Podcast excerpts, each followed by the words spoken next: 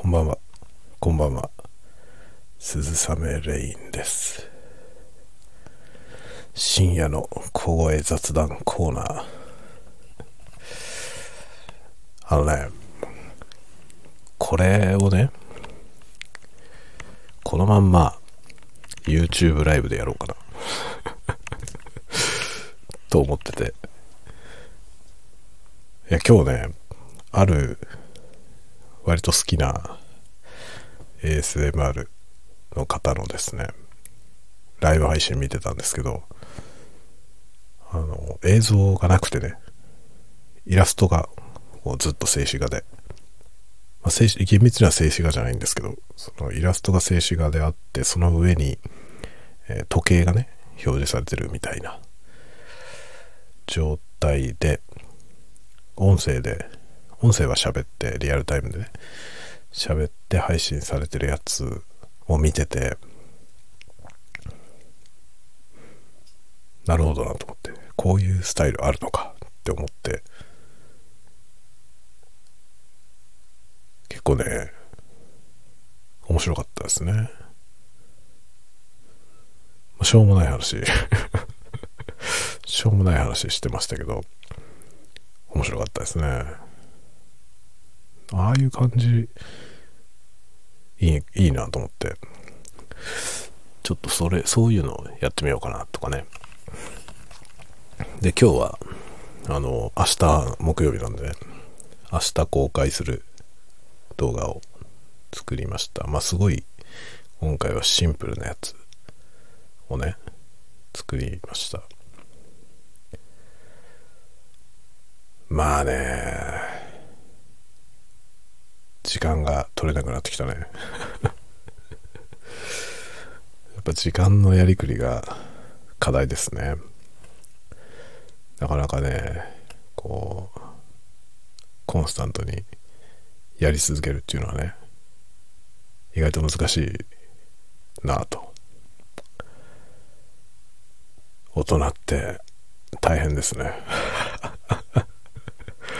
お前何年大人やっててそれ言ってんだよっていう感じですけどねえ。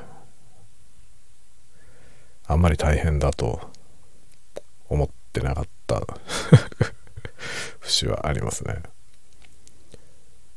えーでもねやっぱりやることがいっぱいあるからねその合間にねこう余計なことをするじゃん。まあ言ってみればさ余計なことじゃない。なんかそのね小説書いたりとかね動画作ったりとかね、えーポッドキャスト作ったりとかね。まあ趣味でしょ。趣味だしなんだろうね。あのアウトプットとか言うとさ偉そうだしなんかこう大層なことをしてる感があったりね。するけど正直余計なことじゃない。それは全部余計なことだよなっていうことなんだよね。で要するに優先順位としては低いわけですよね。あのやっぱ生活に関わっている部分。まあその生活費を取得するために働く部分と、まあ子供がね、子供を育てなきゃいけないからね。その子供を、子供の成長に関わる部分というね、その部分は優先度が高いわけですよね。で、まあ、それから比べたら、それ以外のことは全部余計なことなわけですよ。そのいかに余計なことするかっていうところに、なんていうのかな。なんて言えばいい？豊かさ。本当？ちょっと豊かさっていう言葉は違うような気がするけどね。その余計なことできる余裕っていうものが必要だよね。まあ、余裕があるから余計なことするんじゃなくて、余計なことするために余裕を作るという。そういうことですね。まあそれがね本当に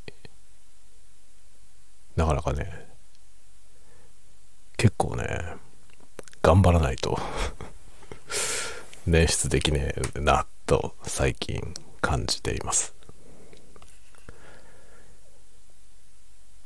まあでもねあのいかにそれをね頑張ってその時間をひねり出すかというところがね捻出。いい言葉ですね。ひねり出すんですよ。捻出するというね。ねじれるっていう字ですよね。捻出の念はね。捻天の念ですね。超捻天とかの。おかしいな。僕酔ってないですよ今日。酔ってないはずなのに。頭おかしいですね。まあもともとおかしいのかもしれません。今日はね飲み物。飲み物持ってきましたけどこれは朝から飲んでるやつの残り UCC コールドブリューっていうねコーヒーです。香るコールドブリューって書いてありますね。ブラック低温じっくり抽出と書いてあるんで水出しコーヒーみたいなことかな天然水で低温じっくり抽出するからコーヒー本来の香りが溶け込み雑味のない澄み切った後味の水出しコーヒーに飲んだ後に香りを味わうという体験をと書いてあります。かっこいいね。このねまあこれペットボトルなんぼ？えっ、ー、とね 500ml のペットボトル。なんですけど超安かったの。なんかね売れないからでしょ。身も蓋もねえな言ってることが。まあスーパーでねあの4本セットみたいなやつ。4本があの何て言えばいい？あの紙のねホルダーホルダーみたいなやつでくっつけた状態になってるやつ。で4本組でね300 300円くらいだったんじゃないかな。500ミリですよ。500ミリのコーヒーでブラックコーヒーね。これ普通140円くらいするでしょ1個。それがね4本組で300円台だった。のを買ってきてでガーデンルームに置いておいてね。もうキンキンに冷えた状態で朝ガーデンルームから出してきて。まあ4本買ったうちのこれ最後の1本なんですけど。今グラスに注いだらなくなった。これで飲み終わる感じですけどね。コールドブリュー。こういうねあのなんだ各社競ってるじゃないですか。コーヒー。ペットボトルのコーヒーってさいろんなのあるでしょ。あペットボトルじゃなくてもいいや。あの缶のね 500ml のボトルのやつもあるじゃない。缶のボトルもあるしあの、まあ、250とかのね缶も。250違うな。もっと小さいよね。あのコーヒーの缶ってね。あれ180ぐらいですかね。ブラックコーヒーのね小さいやつ。僕ねコーヒー大好きなんでめっちゃいろんなの飲んでるんですよ。缶コーヒーもこのペットボトルのやつも、えー、あのカンカンのぽでかいボトルのやつもね。いろんなの飲んでるんですけど。美味しいのないよね。身も蓋もないけどね。あの何ですかね。この間ほら僕しょっちゅう聞いてくださってる方はご存知だと思いますけどあのカップ焼きそばとかねカップラーメンとかのその弓道的なあの開発ってことにすごく興味があるっていう話をしましたよね。その、えー、カップラーメンってもはやね普通のラーメンのあの間に合わせのものではなくてももはやカップラーメンというその文化になっててね。日本だけだっていうそういう即席のものにこんなにねあの情熱を持ってね、え、改善しようとしているのは日本人ぐらいなんじゃないかって話をこの間してましたけどそういう多分ね缶コーヒーとかの分野もそういう感じだと思うんですよね各社競い合っていろんなもん出してくるでしょで缶コーヒーもあのもう出揃って新しいものは一切出ませんってことはないじゃない。毎年新しい商品が出てくるでしょ。なのに全然美味しくなんないよね。な、なんでなんだろう。あの、僕ね、コーヒーはね、あの、普通に豆買ってきて、豆ひいて、ハンドドリップで入れてっていう、入れるじゃない、コーヒー。そのコーヒーと、こういう缶に入って売ってるやつとか、このペットボトルのね、売ってる、もうすでにコーヒーとなった状態で売ってるやつ、あるじゃない。その差がね、めちゃくちゃ大きいと思うんですよね。思いませんか？例えばスターバックスとかにコーヒー飲みに行くじゃない。スタバで出てくるコーヒーと、こう売ってるやつ、全然違わない？全然違うよね。これなんで作れないんだろうってずっと考えてるんですよ。なんでこのね、ペットボトルのコーヒーが、スタバのコーヒーみたいな味にならないんだろうってずっと思ってます。あのね、カフェラテとかはね、結構それっぽいやつあるんですけど、ブラックコーヒーで美味しいやつ、ないよね。な香りがどうたらって書いてあるやつ、買うけど、そんなに香ってるやつないんですよね。これなんでなんだろう。なんかあの、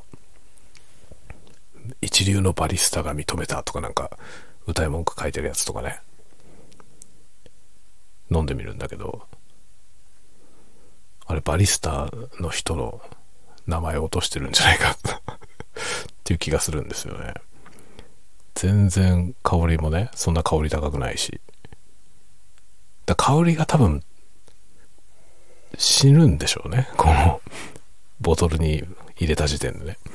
だこう、ボトルで販売してるやつは本当ね、そこら辺の安い豆買ってきて自分でハンドドリップで入れた方がまだましなんですよね。だからもう自分で買ってくる時にちゃんとした焙煎のコーヒー豆をね、叱るべきお店で叱るべきやつを買ってくると、もう格段に違うわけですよね。でもそんなことしなくても本当にスーパーに売ってるブレンドの豆でもう全然それなりにねまあインチキっぽいコーヒーができるわけですよ。でもこの売ってるやつはインチキだから 全然、まあ、なんだろう足元にも及んでない気がするんだよね。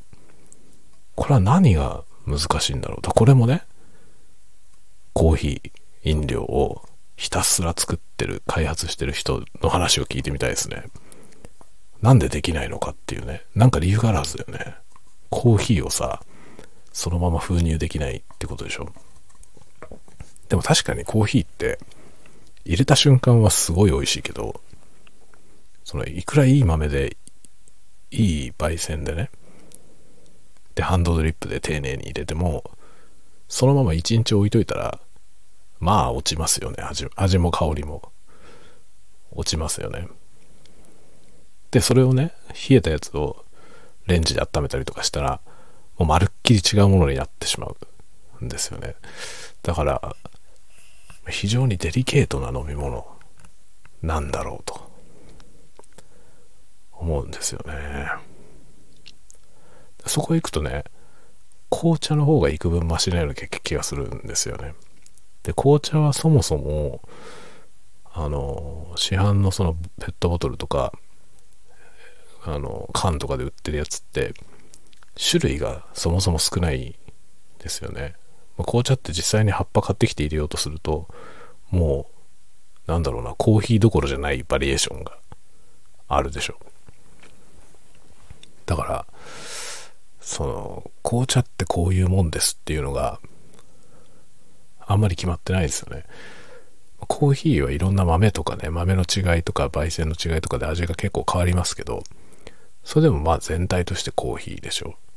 でも紅茶ってちょっと違うとまるっきり違う味になるわけですよね。で、なんかその中の、いわゆるなんかなんていうのかな、紅茶のアベレージっぽいものが、出て売ってるわけですよね缶とかペットボトルのやつねあれはねなんか、まあ、そこそこちゃんと紅茶っぽいなっていうものもあるよね。昔午後の紅茶のミルクティーってものすごいまずかったんですけど 今美味しいよね今のやつはね。ある時なんか味が劇的に変わった気がしますねあれも。昔なんかねもう匂いがひどかった。靴下みたいな匂いしてたね。誰にも賛同されないんですけどね。昔午後の紅茶のミルクティー出たばっかりの頃ね。靴下みたいな匂いだったよね。って言っても誰もうんって言わないですね。もしこれに賛同する方いらっしゃいましたらぜひレター ください。そんなやついねえよって話かもしれませんけどね。そうそうそう。まあだからあれなんですよ。コーヒー。まあ紅茶はね別にあんまり僕はそんな詳しくもないしあの味をうんぬんするほど知らないんですけどね。でもコーヒーはねコーヒーはかなりこだわって好きなんですよ。だから美味しいものを求めているんだけどなかなかないですね。だから新しいやつ見るとね買うんですよ。コンビニとか行った時にね。見たことないコーヒー新しいの出てたら買うんですよ。この間ねなんて言ったかなあの商品。クラフトクラフトコーヒーだったかな。なんかね変なちょっと特殊な形のペットボトルなんだけど細長いやつなんですよ。あの250の缶ぐらいの大きさの。でねなんだろうな。円柱じゃなかったですね。六角形かなんかのこう柱六角柱みたいな形のボトルなんですよ。六角形だったか八角形だったかな。なんかこうね面取りされてるやつですよね。面面がついてる。円柱じゃないんですよ。っていうボトルでね。でペットボトルの材質だったと思うんだよな。でまあキャップがついてて。みたいなやつ。いやペットボトルだったよなあれ。ちょっと覚えてないけど。それをね偶然コンビニで見つけたんですよね。新商品とか言ってててて。でなんかすごいね。もうご体そうな能書きが書いてあるわけですよね。そりゃそうですよね。新開発ですからね。その新開発のコーヒーで。もう今までにない製法だから。もうめちゃめちゃうまいよみたいなこと書いてあるわけですよ。おおと思って買うじゃない。びっくりしましたよ。全然美味しくなくて。あれって思って。何これと思って。そんな鳴り物入りでこんな言うほどうまいこれと思って。微妙でした。普通にボスとかのブラックコーヒーの方がうまいんじゃないって。ちょっと思いました。ボスはねボスは割と好きですね。でもねボスの抹茶ミルク知ってますか？抹茶ミルク。すごいよ。全然美味しくない。びっくりするほどまずかったですね。抹茶ミルクなんてものがなんでこんな味になるんだろうっていうぐらいね。抹茶ミルクなんて大体みんな同じ味がするじゃないですか。どこのメーカーだろうとね。どこで飲んでもあんまり変わんない気がするんだけどボスの抹茶ミルクは面白かったですね。どうしてこうなったっていう味ですね。是非多分あっという間に廃盤になるからあるうちに試してみて。ほんとねこういう新商品はねまあこれ UCC のコールドブリュームもダメダメなんじゃない？あの何しろ安かったから。もう投げ売りで売ってたんでね。でもこれ僕飲んだことなかったですね。今日買ってきて。買って今日じゃないや。この間買ってきて4本飲みましたけど。まあ別に可もなく不可もないですね。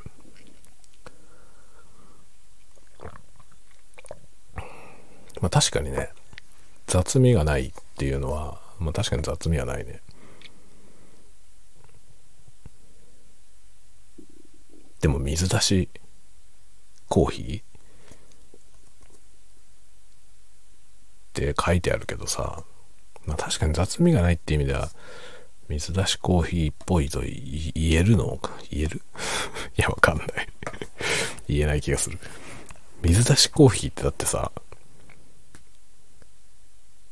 すごい美味しいよね。水出しコーヒーって言うとさ、あの、何、大掛かりなね、サイフォンみたいなやつ。で、あの、前の日からさ、出すじゃない。お店行くとね、そのずっと、もう日々出してるやつの、もうすごい時間かかるから、その前の日に抽出したやつで、翌日お店で出すみたいなね、ことをするでしょ。まあ手がかかってるから高いわけですよね。水出しはね。でも水出しコーヒーのアイスコーヒーはめちゃくちゃ美味しいよね。これもさ、でも、どこで飲んでも美味しいわけじゃないと思うんだよね。やっぱその店による、よるでしょ。豆にもよるし、引き方にもね、もちろんよるし、あとは水多分水も重要だよね。いや、水出しコーヒー、水の美味しいところに飲みに行きたいよね。そこの水で作ってますよ、みたいな。京極町とかにね、美味しいとこあるみたいですよ。京極町ってあの、羊蹄山のあるところね。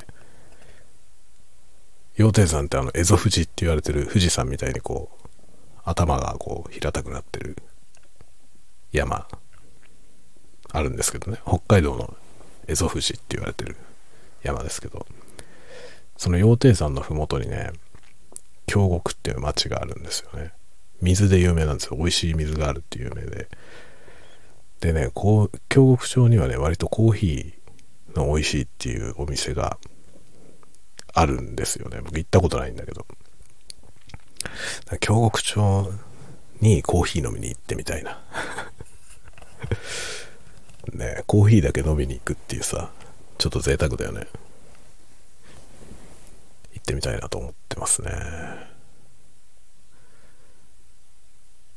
まあ、北海道はね、お水って意味でいくと、あの、大雪のね、大雪山の雪解け水とかね、まあ大体雪解け水系が多いですよね。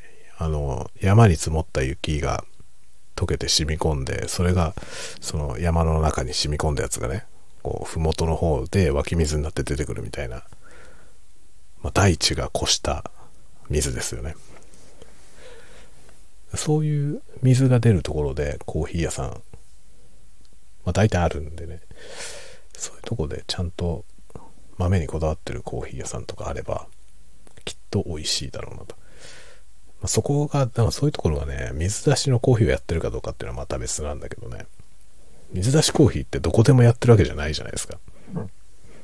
まあ、あれは本当にね、割高だし、あの、めんどくさい。めんどくさいから、なかなかやらない店が多いよね。で、多分それほど売れないと思うんですよね、水出しコーヒーってね。多分分かってる人しか買わないと思うんでね。僕は水出しコーヒーやってる店だったら必ず飲みますね。大好きですね、水出しのコーヒーは。いや、昔ね、本当に札幌に、15年前に僕は札幌に引っ越したんですけど、ずっと関東に住んでたのが、あの、15年前にね、ふと思い立って北海道に引っ越そうと思って札幌にね、引っ越してきたんですけど、最初引っ越してきた時は今住んでるとこよりもかなり中心地に住んでて、で、その家の近所にね、その自家焙煎のね、おばちゃんがやってるコーヒー屋さんがあったんですよ。あの店はいつ亡くなったんだったかな僕が引っ越してきて3年目ぐらいに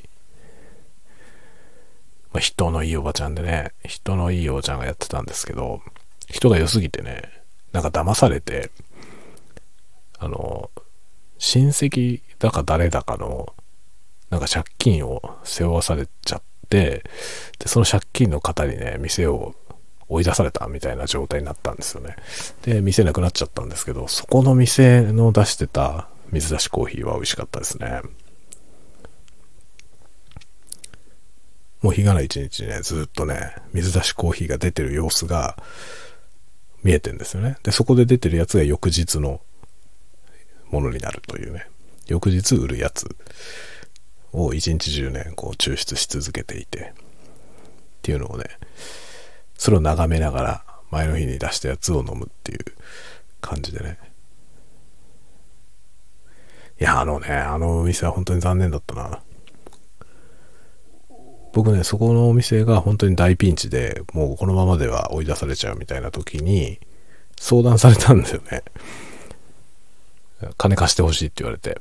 で、いや、僕ね、本当にその時、あの、学生だったんですよね。社会人学生だったんですよ。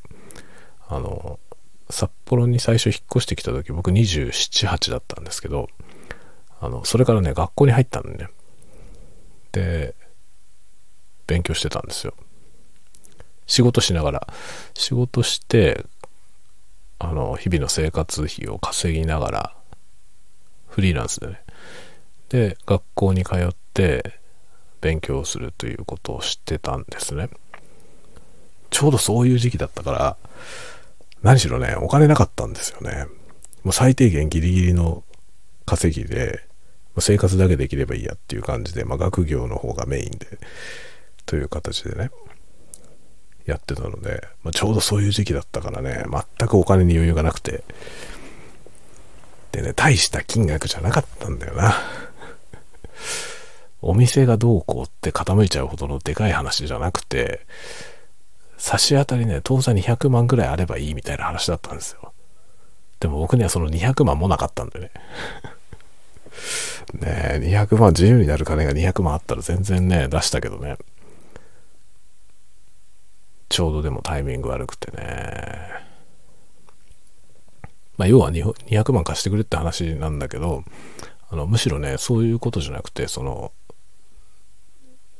まあ自分がまあ店長ややるからその、まあ、金出してくれたら要は、まあ、オーナーになれるみたいなねそのお店のオーナーになってもらってで、まあ、自分たちはもう給料として働くからでそのそれ以外の上がりはどんどんバックするんでみたいな感じでね返していきますみたいな感じだったんですよでそもうそれはね全然僕はそのお店好きだったからねまあ、金があれば別に投資するつもりで出すぐらいのことは全然良かったんですけど、何しろなかったんだよ、本当に。本当にね、その200万どうにもならなかったんですよね。いや、残念だった、本当に。20? 違うの、35年続いてたお店ですね、確か。35年続いてたかなんかのお店で、たった200万円のことでねなんかね500万高の借金だったんですよ大した額じゃないのよなんだけどそれをねなんかそのまあ騙されたんだよなあれ親戚にね。すごく人のいいおばちゃんだからね。なんか親戚だか知り合いだかなんかねその親しい人に貸したって言ってて、まあ、貸したら返してもらえなくて、で、その金がないと、要は自分たちが払わなきゃいけない金が払えないみたいな。ことで、まあ、200万円ぐらい足りないんですっていうことだったんですね。で、結局ね、払えなくて、えー、要は、あの、店をね、売らなきゃいけない羽目になっちゃったんですよね。っていうね、残念なことがありました。あのおばちゃんどうしてるかな？まだね、まあそれからでももう10年くらい経つんですよ。10年以上経つね。10年以上経つけど、あの時でいくつぐらいだったんだろう。まだね、死ぬような年じゃないと思うんですよね。どっかでね、元気にしてるといいんですけどね。まあ、雇われで飲食店で働いていくかなみたいな感じのことはおっしゃってたけどね、その後もう一切会うことがないからね、もうどうなってしまったかわからないんですけど、また、どっかで会えればね、会いたいですね。まあ、相変わらず僕は200万ぐらいがどうにもならないような生活をしてますけどね。今でも僕は200万貸してくれって言われても貸せないですね。全く、そんなにないんですよねっていう もうね、貯蓄、貯蓄とか一切ないからね。ギリギリですよ、いつも。ね。本当に。なかなかね、世知辛いです。まあ、そんなようなことで。何の話だ？今日はコーヒーの話をしてたんだね。そう。まあ、即席のコーヒーは美味しくないよなっていう話。それでもね、インスタントコーヒーよりはこういうペットボトルのやつの方がまだ美味しいよね。インスタントコーヒーもね、いろんなの飲んだけど、インスタントコーヒーはね、中途半端で一切飲みませんね、僕は。インスタントコーヒーってさ、結局お湯沸かさなきゃいけないじゃん。お湯沸かして、それでこう粉を溶くでしょ。そこまですんだったら別に豆から引いて入れても大して変わんないんですよね。そインスタントの粉入れてお湯入れるっていうさ、その手間考えたら、お湯沸かしてる間に豆引けばいいだけだからね。そしたら豆からこう、ハンドドリップするのも大差ないんですよ。だから、ね、もうペットボトルのやつはさ、何もしないでいきなり飲めるじゃない。だから全然違うんですよね。これは、その手間が全くないから、あの、入れるのめんどくさい時に、まあ、あれば飲みますね。でもインスタントコーヒーを飲もうとは全く思わないですね。そんなもん飲むぐらいだったら自分で入れるっていう感じ。まあ、大して手間がね、省けないから。っていう感じかな。ですね。あとあの、僕基本的にブラックコーヒーを飲むので、あの、バリスタみたいなやつあるじゃない。いろんななんか、フレーバーコーヒーが作れるやつ。あれもねあんまり魅力を感じないんですね。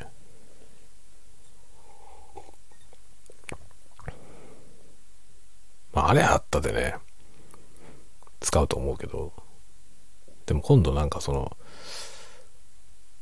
甘いやつをね飲みすぎるような気がしてそれはなんかね体によろしくないでしょ。う糖分がね取りすぎになるから。って考えるとねなんか豆から入れるスタイルが一番手軽かな。今ね唯一あの欲しいのはねあのコーヒーをドリップできるような形の電気ポット。あの電気でお湯が沸かせるやつ。でそのねコーヒーをドリップできるようなねそういう口のついてるやつが売ってるんですよ。それがちょっと欲しい。それがあれば、もう仕事してる部屋にそれ置いといてね。で、豆とか一式置いとけばさ、その仕事部屋でコーヒー入れて飲めるじゃない。今ね、わざわざ台所まで行ってね、こうガス、ガスコンロでお湯沸かしてとかやってるんですよ。それを考えたらね、なんかその電気ポットあれば、まあ、電気ポットは一応持ってるけどさ、そのドリップできるようなやつじゃないからね、本当にあのでかい野眼みたいな口のやつなんでドバって出ちゃうわけですよお湯がね。そうするとこうハンドドリップをこうデリケートにとかできないからさ。でも結局そのコーヒー用のこう細い細い口がこうね注ぎ口がついてるあれはね借りたかどっかのポットをガスコンロでかけてね。っていう感じで使ってますね。そのね、ポットは、僕がね、初めて一人暮らしして実家を出た時に、うちのね、父が買ってくれたやつなんですよね。その、家から出て、初めて独立する時に、まあ、僕はコーヒーをね、実家にいる時もずっと自分でハンドドリップでコーヒー入れてたから、なんかその、どうせそのね、外行ってもコーヒー入れんだろって言って、コーヒー用のそのね、借りたの、夜間をね、まあ、ケトルをね、コーヒー用のケトルみたいなやつを買ってくれたの。それがね、まあ、その時、うちの父に買ってもらったやつを今も持ってますね。今も使ってる。ずっと。あとね、その豆を引くミル、コーヒーミルはね、僕が持ってるやつはキャンプ用のやつなんですよ。あの、ハンディタイプで手に持ってこうゴリゴリ手で回すタイプなんですけど、そのね、なんだろう、普通のね、据え置きで、こう、机の上に置いて回すやつじゃなくて、手で持ってやるやつなのね。で、多分キャンプ用。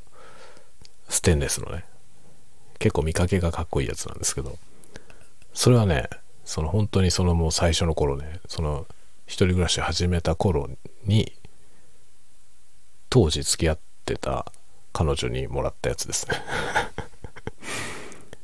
だから何年前 ?20 年ぐらい前ですね。20年ぐらい前に、その、当時付き合ってた彼女にもらったやつを今も使ってます 物持ちがめちゃくちゃいいよね。20年コーヒーミル使ってるんですよ。しかも、ほぼ毎日使うの。壊れないよ。すごいね。セラミックの刃がついてるんですけど、刃も全然問題ないから、だから全然その、なんていうの、引き味もね、全く悪くなってないです。未だに使ってる。すごいね、物持ちがいいですね。で、そのカリタのポットもずっと使ってますよ、20年。20年以上だよね、多分。僕22、3の時に独立して外に出たからね。うん、今、まあ、僕今年45になりますからね。だから23年くらい前。22、3年前のやつです。今も使ってますね。それで豆引いてるし。ただね、コーヒーミルは電動のやつが欲しいですね。あの、手回し型のやつはね、その引き具合をね、こう、なんていうのかな、あの、えー刃の部分、そのセラミックの刃がついてるんですけど、そのセラミックの刃の締め具合で、その引き具合を変える、粗挽きとかをね、その、細かく引くとかっていうのを設定するんですけど、それがね、こうねじ込み型なんですよね。なので、ゴリゴリゴリゴリやってるうちにだんだん緩むんですよ。だから最初に引き始めに設定したその細かさがゴリゴリ引いてるうちにだんだん緩まってきて終わりの方だんだん粗引きになるっていうねそういう現象があるんですよね。なので、均一に弾けないっていうね、問題があって、それでね、電動のやつが欲しいなとは思っているんだけど、まあ今のやつが違法が足りてるからね、一応、ちょっとこう、バランスは悪くなるけど、使えてるから、まあ、未だに使ってますね。元カノにもらったやつ。すごいですね。歴史を感じる話ですね。二十何年前に付き合ってた人にもらったやつです。未だに使ってる。よくほら、あの、かつてね、付き合ってた人にもらったものとかって、別れたら捨てちゃうとかいう人いるじゃない。僕、捨てないね。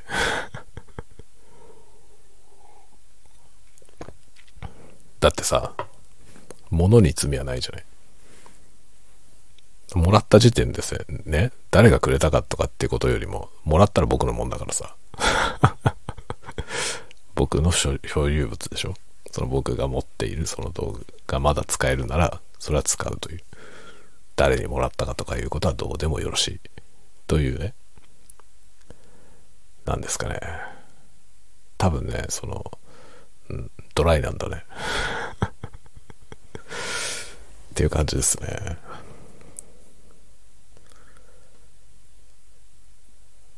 なんかプレゼントされたものは、でも、あとは何だろうな覚えてないね。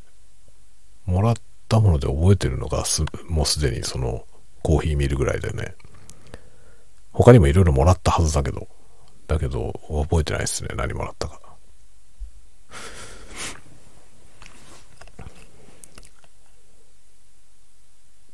まあ、そんなようなことですね。今日はコーヒーのお話でありました。こういう、こういう感じのね、ライブ配信やろうかな。どうでしょうね。まあ、スタンド FM でやればさ、いつもと同じだからこのこのノリでね。多分それなりに聞いてくれる人はいるかなっていう思うんですけどこういう話を YouTube でやったらどうだろうね。どうなんだろう。それは見てもらえるのかな。ほんと自信ねえな。でも3月中には1回ぐらいやるとか言っちゃったからね。言っちゃったからやろうと思ってるけど何の話すればいいんだろうな。ていうかどんな人が聞きに来るんだろうなっていうね。わかんないですね。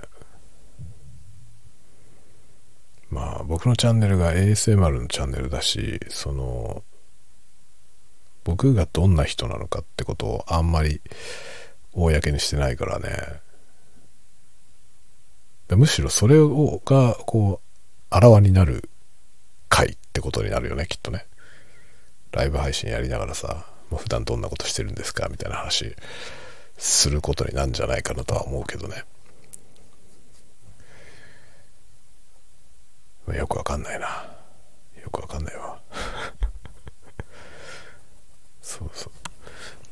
明日はね明日は普通の日なんだけどあのまあうちの会社はねフレックスタイムなんで明日はねちょっと始業時間遅らせて朝ね髪切りに行こうと思います。というのがね今週僕2日間休み取ってるんですよ火曜日と金曜日あの子供の参観日で休みを取ったんですよね。で、その休みの日に髪切りに行こうと思って、美容院にね、電話したんですよ。火曜日の朝、あ、月曜日か。月曜日の朝に電話して、明日のね、明日の午前中とかって空いてますかみたいな電話したら、ちょっと午前中は空いてないって言われて、でも午後はほら参観日があるから、じゃあ金曜日はって言ったら金曜日も午前中は空いてないって言われて、なんだ、午前中って結構混んでんのかと思って。で、木曜日なら空いてますよって言われて、木曜日なら午前中いつでも OK みたいな。午前中に誰も一個も客が入ってないって言ってて あ、そうなんだと思って。じゃあ木曜日でいいやと思って。で、木曜日はま休み取ってないからね。修行時間を遅らせて、まあ朝1時間ぐらい髪切りに行って、まあ1時間もかかんないね。僕はね、あの、全然凝った髪型にしてるわけじゃないし、昔はね、カラーとかね、やってましたよ。めちゃくちゃお金かけて。僕2週間に1回髪染めてたんでね、若い頃ね。めちゃめちゃお金かかってました。1回で2万円ぐらいかかる。月に4万円ぐらい美容院に お金かけるっていう。どこの芸能人だよって感じだけど。ね、そんなことやってた時期もありましたね。信号機のね、青の色みたいな色にしてました、頭。ね、マクロスのランカちゃんみたいな色の頭にしてましたね。それはもう本当にまめにやってて、一時期。2週間に1回ぐらい染めに行くというね。頭皮がボロボロになったけど 20代のね、割と、20代はずっとやってましたね。いろんな色にしてましたね。で、30、30ぐらいからはもう黒くして、以降はね、もう一切やってませんね。だから2週間に1回美容院に行ってた状態から、今は4ヶ月に1回。極端でしょ。でも今カットのみですよ。カットとシャンプーね。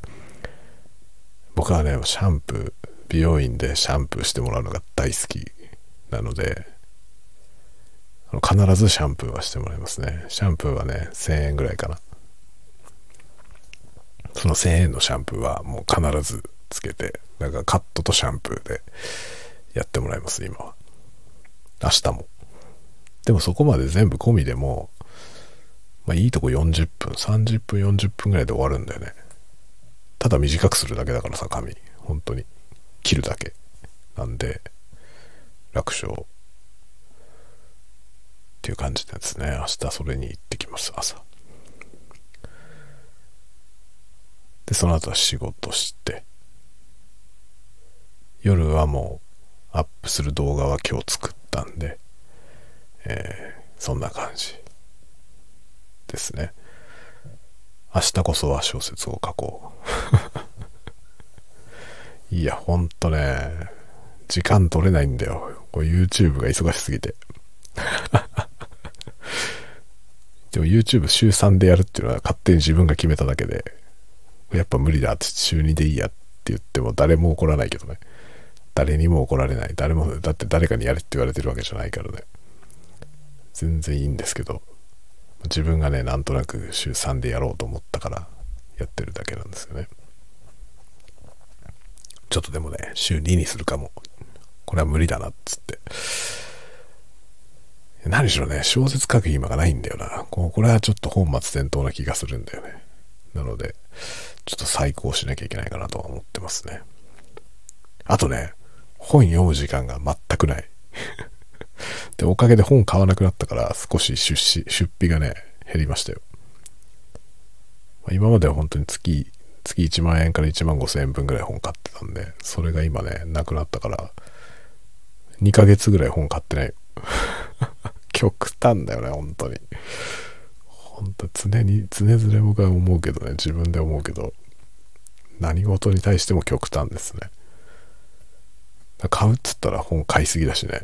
普段はちょっと買いすぎで、で、読む時間なくなったっつったら一切買わなくなって、今はね、雑誌の購読とかもやめちゃって、何にも買ってない。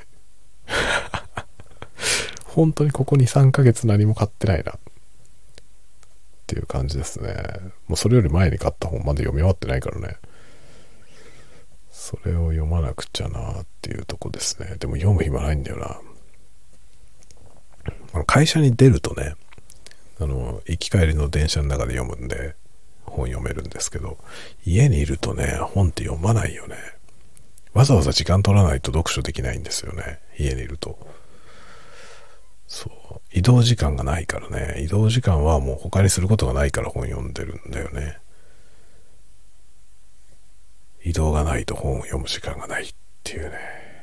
これは結構由々しきことですね。いや、忙しいよね、本当に。どうやって時間を捻出するか。もう最初の話に戻っちゃったけどさ。今日のこのトークはそっから始まったよね。時間ないよねって話からね。まあ時間は作らなきゃねえんだよっていうことですね。頑張ります。頑張ります。